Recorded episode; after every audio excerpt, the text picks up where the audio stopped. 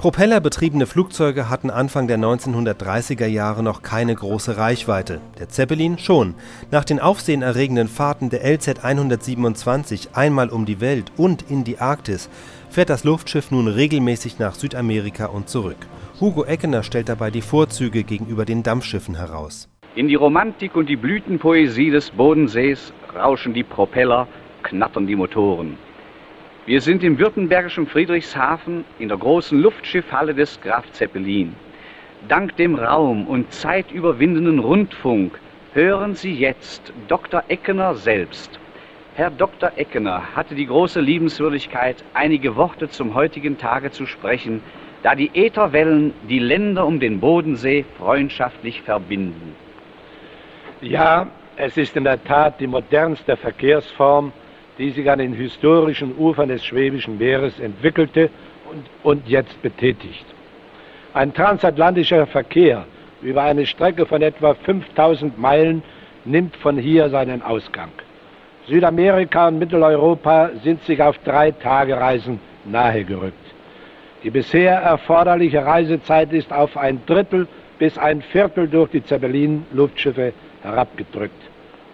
Drei Fahrten sind versuchsweise bereits im vorigen Herbst ausgeführt. Sie dauerten südwärts rund drei Tage, nordwärts gegen den Passat dreieinhalb bis vier Tage. Zwei weitere planmäßig durchgeführte Fahrten wurden in diesem Frühjahr ausgeführt.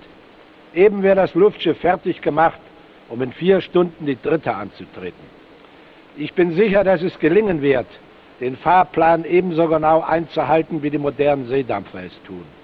Ein genaueres Studium der Luftdruckverteilung auf der Strecke in den verschiedenen Jahreszeiten sollte es möglich machen, für die Rückfahrt ebenso sicher mit dreieinhalb Tagen auszukommen, wie für die Hinfahrt drei benötigt werden. Noch ist diese neue Verbindung viel zu wenig bekannt und gewürdigt. Noch bringt man auch anscheinend dem modernen Verkehrsmittel nicht das volle Vertrauen entgegen. Und noch weiß man nicht überall, wie behaglich und bequem sich ein Luftschiff sich im Luftschiff reist. Aber ich bin sicher, dass wir den Widerstand der etwas spröden Welt besiegen werden. In wenig Jahren wird das Luftfahrzeug das transozeanische Beförderungsmittel für eilige Post und für eilige Passagiere sein. Im selben Jahr 1932 wurde Hugo Eckener, der Kopf der Zeppelin-Luftschifffahrt, auch als Kandidat für das Amt des Reichspräsidenten gehandelt. Er zog seine Bewerbung aber dann zugunsten Hindenburgs zurück